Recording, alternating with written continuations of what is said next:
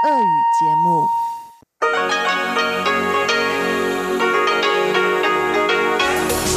эфире Международное радио Тайваня.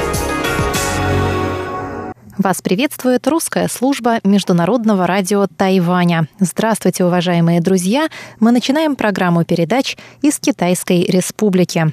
Те из вас, кто слушает нас на частоте 5900 кГц с 17 до 17.30 UTC, услышат обзор новостей недели и рубрику Владимира Малявина «Всемирный Чайна-таун». А те, кто слушает нас на частоте 9590 кГц с 14 до 15 UTC, также смогут послушать передачу Игоря Кобылева «Наруан Тайвань» и повторы рубрики «Радиопутешествия по Тайваню», которую ведет Чечена Кулар.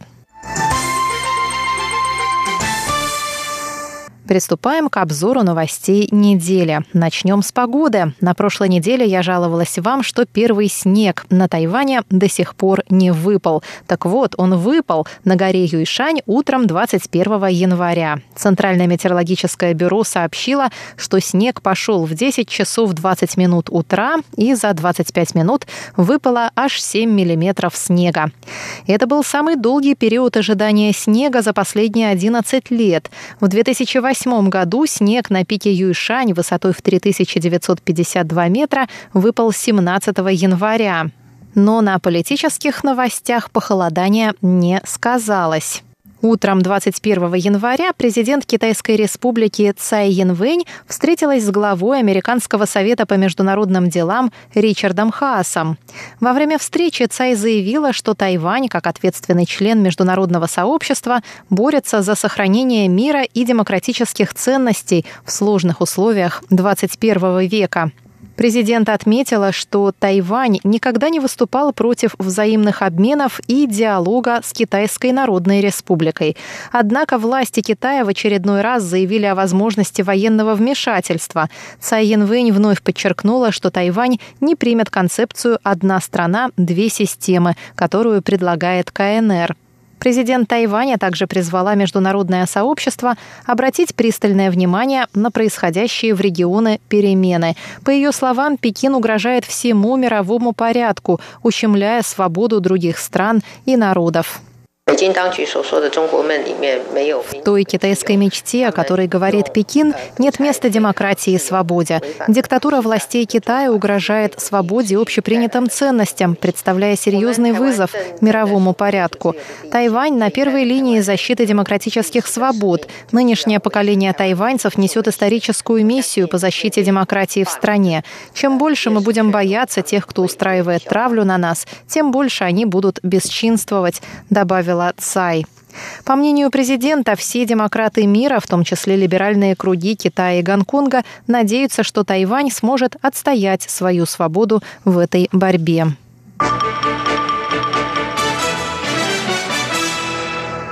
Палата представителей США единогласно приняла 22 января законопроект о поддержке Тайваня в вопросе возвращения ему статуса наблюдателя во Всемирной организации здравоохранения, сокращенно ВОЗ. Чтобы стать законом, законопроект должен быть одобрен Сенатом. Тайвань впервые участвовал в сессии Всемирной ассамблеи здравоохранения в Женеве в качестве наблюдателя под именем Китайский Тайбэй в 2009 году, в период потепления отношений между сторонами Тайваньского пролива, и с тех пор ежегодно отправлял делегации на это международное мероприятие. Однако в 2016 году приглашение было получено всего за две недели до конференции и содержало вложение с отсылкой к резолюции 2758, принятой ООН в октябре 1971 года, где говорится о том, что КНР является единственным законным представителем Китая в ООН. В 2017 и 2018 годах приглашения получено не было. Пекин препятствует приглашению делегации Тайваня после того, как председатель Демократической прогрессивной партии Цай Янвэнь заступила на пост президента в мае 2016 года. Законопроект был одобрен и республиканскими, и демократическими конгрессменами. Среди них Майкл Маккол, Стив Чабот, Брайан Фицпатрик и Элиот Энгель. Они выразили поддержку вклада Тайваня в деятельность международных организаций.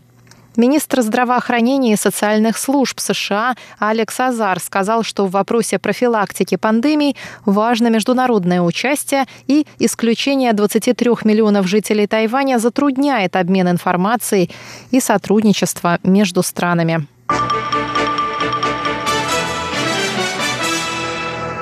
Президент Цай Янвэнь встретилась в четверг с делегацией стран-членов ООН, поддерживающих дипломатические отношения с Тайванем. В ходе встречи Цай отметила, что в последние два года Тайвань активно укреплял отношения со странами-союзницами и назвала их важным мостом между островом и международным сообществом.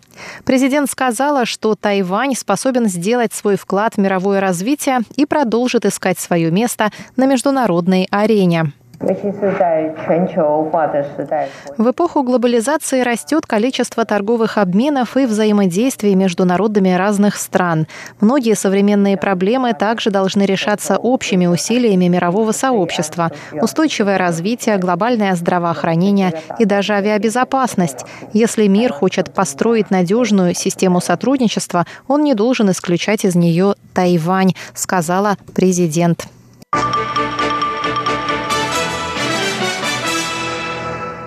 Министерство иностранных дел Китайской Республики выразило 24 января благодарность западным странам, которые поддерживают Тайвань и выступают против действий, способных привести к нарушению мира и стабильности в регионе.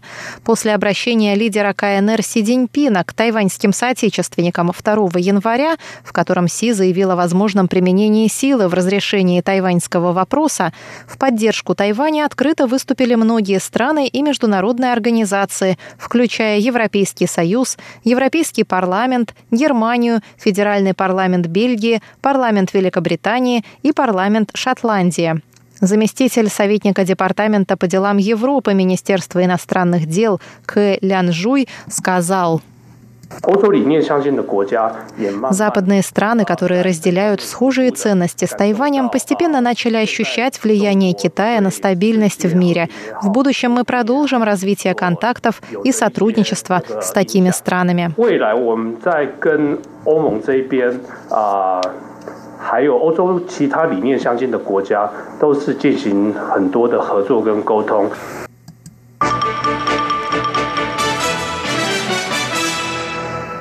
Государственный министр Одри Тан, китайское имя Тан Фэн, попала в список сотни ведущих мировых мыслителей 2019 года по версии американского журнала Foreign Policy или «Иностранная политика». Тан является единственным в мире министром-трансгендером. До получения должности цифрового министра в исполнительном юане Китайской Республики в 2016 году она была программистом и предпринимателем. Тан стала самым молодым государственным министром, заняв эту должность в 35 лет. Ее также причисляют к 10 самым влиятельным программистам Тайваня. 100 номинантов были разделены по 10 группам. Тан была названа в подгруппе «Выбор читателей», категории, образованной по результатам онлайн-голосования. Стан в данной категории соседствуют также бывшая первая леди США Мишель Обама и президент Южной Кореи Мун Дже Ин.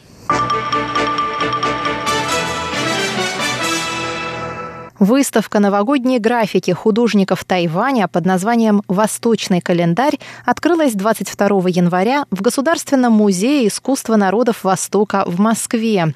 На выставке представлено 16 произведений тайваньских художников, 6 из коллекции Тайбэйского музея изобразительных искусств и 10 из частных коллекций. Более 30 лет перед Новым годом по лунному календарю музей проводит художественный конкурс, в котором могут принять участие работы с изображением животного, символизирующего грядущий год.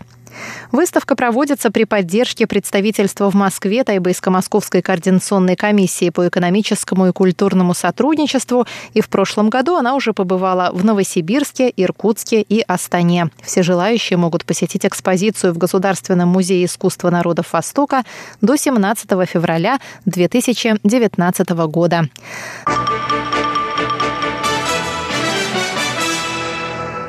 Шок недели. Министр культуры Китайской республики Джен Ли Дюнь получила 22 января пощечину от бывшей певицы на ежегодном новогоднем вечере телеведущих. Артистка в прошлом, 67-летняя Джен Хуэй Джун, таким образом выразила протест против уничтожения памяти о Чан Кайши. Артистка ударила министра, пока та разговаривала с другими гостями вечера и безмолвно удалилась. Глава фонда организатора вечера сказал, что заявит о случившемся в полицию. Согласно местному законодательству, если жертва нападения не получила тяжких повреждений, дело возбуждается не автоматически, а только при обращении в полицию. Министр покинула вечер, но позднее написала на своей страничке в Фейсбуке, что свобода и независимость – это главные ценности Тайваня. Люди могут придерживаться разных точек зрения, но не стоит выражать их посредством насилия, написала министр. Тем же вечером артистка Джен явилась в полицейский участок района Даань и сделала официальное заявление по поводу случившегося. Она сказала, что посетит в среду Министерство культуры и лично принесет министру извинения за пощечину, но не извинится за свой протест против политики по избавлению от символов правления Чан Кайши на Тайване. По этому поводу также высказалась президент Китайской республики Цай Янвэнь. В демократическом обществе у всех могут быть разные точки зрения, разные позиции, но вне зависимости от взглядов я считаю, что бить человека недопустимо. Надеюсь, что мы все сможем разумно подойти к решению проблем. Она добавила, что при авторитарном режиме подобное поведение могло бы повлечь совсем другие последствия. И именно поэтому нужно ценить демократию.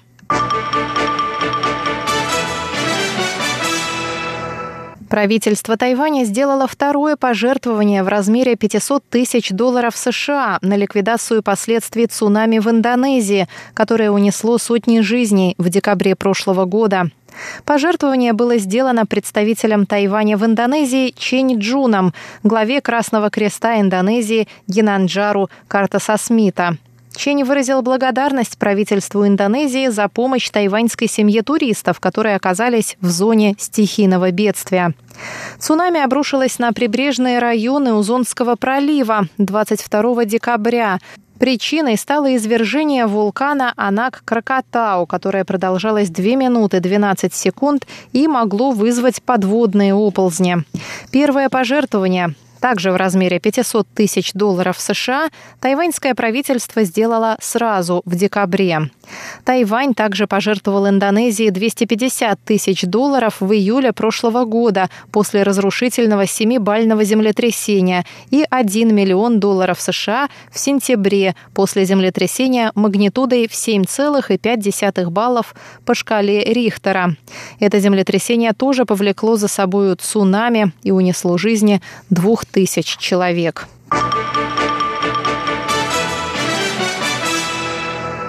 87 из 148 пропавших в конце прошлого года на Тайване граждан Вьетнама предстали перед судом. Судьба 61 человека остается неизвестной. Об этом 21 января сообщили в Национальном иммиграционном агентстве. Напомним, что в конце декабря 153 гражданина Вьетнама, которые прибыли на Тайвань в составе туристических групп, пропали. Позднее стало известно, что один из них вышел на связь, а трое покинули Тайвань. Полиция Тайваня занялась поисками беглецов и установила местонахождение 87 человек. Кроме того, полицейским удалось выйти на преступную группировку, которая занималась незаконной перевозкой людей на Тайвань. Тайваньская полиция продолжает расследование самого крупного исчезновения иностранцев на острове.